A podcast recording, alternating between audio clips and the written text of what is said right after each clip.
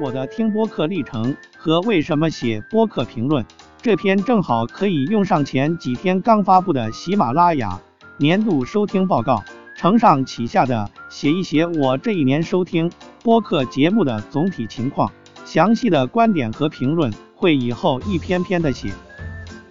因为我是从听有声书到听播客节目，并且没用过苹果的播客，所以我主力使用的音频平台是喜马拉雅。除去喜马拉雅，我只使用荔枝 FM 收听《黑水公园》和发发大王的一些收费节目，还有使用网易云音乐收听《跟宇宙结婚》节目。尽管荔枝上也可以收听《跟宇宙结婚》。但是这个平台的订阅功能实在不好用，所以还是保持了在网易云音乐收听的习惯，没有把三个平台整合成两个平台。以上提到的三个播客节目，能够让我抛开最常使用的音频平台，另外多下载两个 APP。虽然有些在本次喜马拉雅年度收听报告中没有出现。也足以说明他们在我心中的地位。当然，喜马拉雅的年度收听报告涵括了我收听的绝大多数节目，能够较好的体现我这一年的收听情况。以下就是我的两千零一十九喜马拉雅年度收听报告。二零一九年，我在喜马拉雅收听的音频节目条数。平台对播客节目的类型分区和内容界定不太清楚，所以娱乐百科的类型让人摸不着头脑。以上的几项数据都比较笼统，并且因为没有和其他用户比较过，所以说明不了什么。喜马拉雅平台的会员大概是我在平台搞活动期间办的，但是办完以后也没有听过什么会员才能收听的有声书。或音频节目只起到了去广告的作用。不过，对于我这样收听节目较多的重度用户，每个音频节目间去掉几秒广告，加起来也是不少的时间节省了。九十点八元的花费，应该是下半年平台搞活动时，因为账号里还有剩余的钱续的会员，之前充钱是想购买收费的有声小说。但是买了两部价格不便宜的有声小说后，都听得不满意，后来就没再买了。更多的收听免费的播客节目，《五百费大作战》实际就是小说《临高启明》前两卷，我听的是一个比较专业的主播读的版本，但是他后边不更新了。这个版本是一个业余主播读的，声音很魔性，要形容只能说是塑料感。不过，因为小说写的有意思，所有对声音没有什么要求。这个版本现在已经更新到第六卷。今年上半年我听的还比较多，后来有个剧情让我不太舒服，就没听下去了。虽然小的情节可以跳过，对大走向不会有影响，但由于主播更得不快，又无法确定让人不舒服的剧情到底持续多久。所以一直没有继续听。和这本小说一起，我最后收听的两本有声小说中的另一本是《清明上河图密码》。这本书写了六部，故事充满悬念。喜马拉雅上的版本读的也很好，只是更新比较慢，需要攒上一些才能听。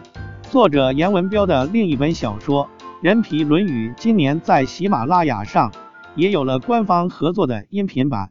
需要会员或者付费才能听，但是我听了感觉两本书风格不同，没有听下去的动力。报告提到的另一本小说《古董局终局》，我只听了一部，第二部就没有继续听下去了。这样都能入选进榜单，又是一个让人不解的地方。游戏时光的 VG 聊天室排在钟爱专辑榜单的第一名。并且还有后面两张图的数据统计让我有些吃惊，因为我本身不玩游戏，只是会在 B 站看一些游戏视频。虽然第二张图上写我订阅已经超过一年，实际上我正是听这个节目要晚得多。另一个定位类似的播客节目——机核网游戏广播，我订阅之后到现在都只是了解性的点开过几集，没有正式收听过。如果不是这样，就很难解释第三张图上我一天收听了 VG 聊天室那么长时间。这主要是我开始正式收听某个播客后，如果觉得喜欢，就会一直往前收听老节目。另一个让我惊讶的原因是，VG 聊天室此时此刻在我这的存在感已经没那么强了，它已经是过去式，而我差点忘了自己曾经一度听的那么多。主要原因是 VG 聊天室以前的主播是雷电和大力。后来大力走了，还有雷电。最近几个星期的节目里，雷电也没有出现了。这两位主播很有激情，很多时候聊的是游戏，实际表达出的是对待生活和兴趣的热情。新老主播搭档时，雷电的激情也能带动其他人。但是当这两个人都不在时，这个节目对我来说就没那么有趣了。毕竟我听这个节目。不是为了了解游戏资讯和技巧。排名第二的黑水公园可以说是我最喜欢的播客节目。艾文和金花主要聊科幻电影和美剧这些说不上主流的话题，但是他们能做到喜马拉雅影视类热播榜的第一名，获得了比聊主流话题的播客更多的订阅，足以证明有趣的灵魂确实吸引人。每期都听。不管影视作品本身怎么样，都能聊得很有趣。这是我在喜马拉雅给专辑的评价，虽然很简单，但现在回过头看，依然没有比这更合适的。艾文和金花在荔枝有关于奇人和奇书的付费节目，我也很喜欢，是我主要花钱收听的播客节目。黑水公园的主理人赵爱文，在各平台还有几档。和其他人一起录制的不同类型和主题的播客节目，那些节目对我的吸引力相对没这么强，一般只会选择的收听。榜单第八位的头号玩家艾文就有参与主持，但他不是主理人。头号玩家的定位是做时尚生活各方面的攻略百科，在喜马拉雅平台上人气不低，做到了时尚生活类口碑榜第二名。这个播客我上半年听的比较多，下半年几乎没听了。主要原因是节目给我一种涉猎过广又样样精通的感觉。榜上排名第三的娱乐电台是生活类自制播客里，我觉得比较成熟专业的一个，做到了多栏目和一周两更。这个播客历史我了解的不多，应该是做了有一段时间，又停过一段时间。所以有过几年的经验积累。二零一九年下半年，这个播客开始职业化运营。早期我印象最深的是节目中的脏话，尤其的主播阿达的脏话，一开始会觉得有点粗鲁，后来习惯了，觉得又接地气和有意思。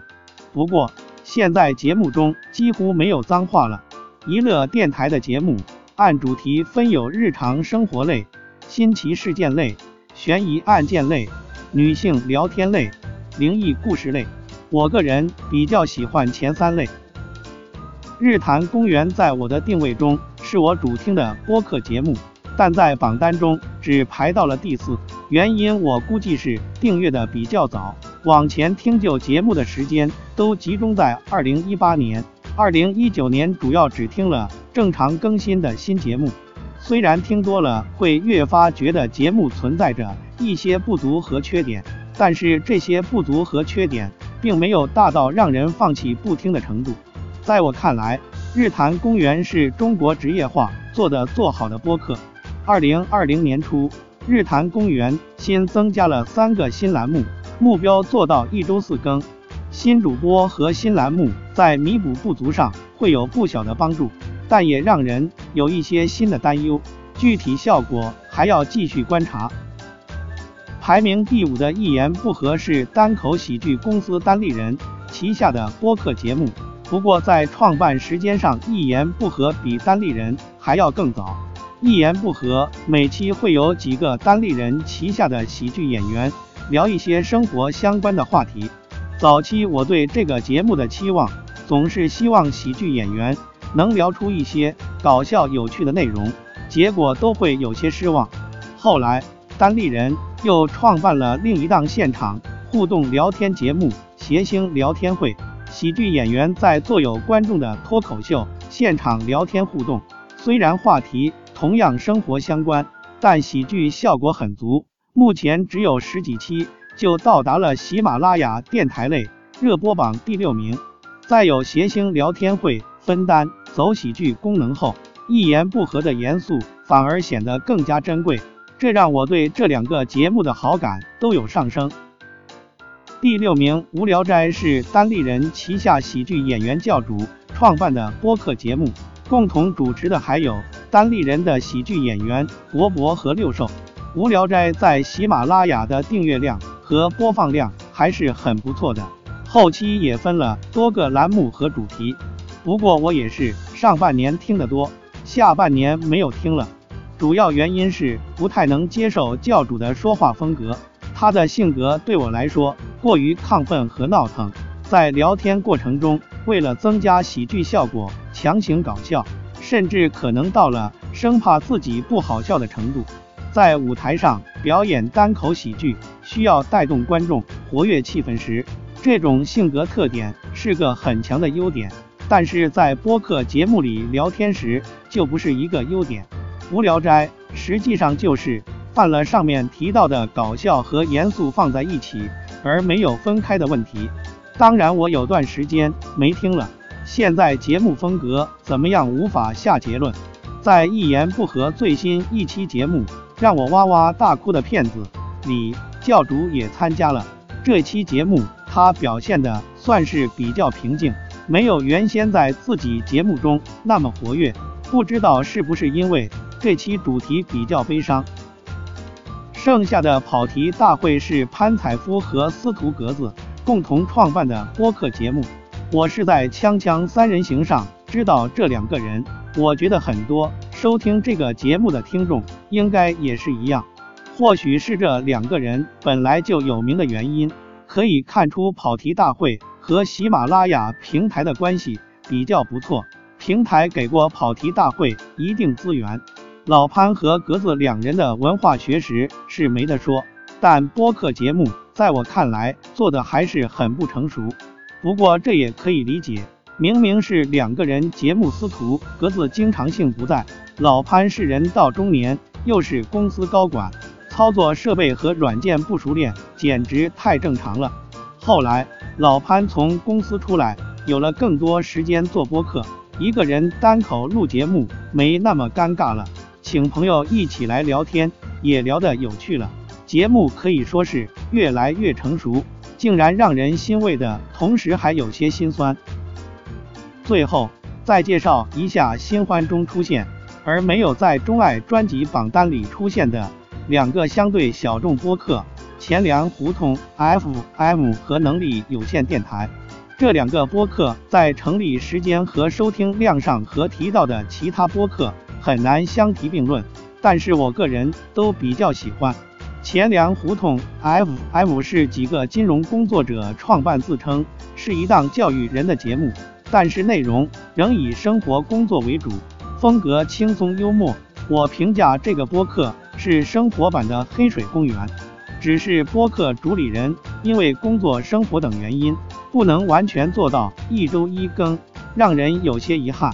能力有限电台也是以生活类话题为主要内容。可以说是我知道的播客里最上进，想做好，虽然时候还会显得不成熟，但有很大的发展潜力。以上就是我的二零一九年喜马拉雅年度报告的解读。提到的播客节目虽然有些是我不太喜欢的，但都值得你尝试一下，说不定会符合你口味。如果你也想分享你的二零一九年度报告，欢迎投稿。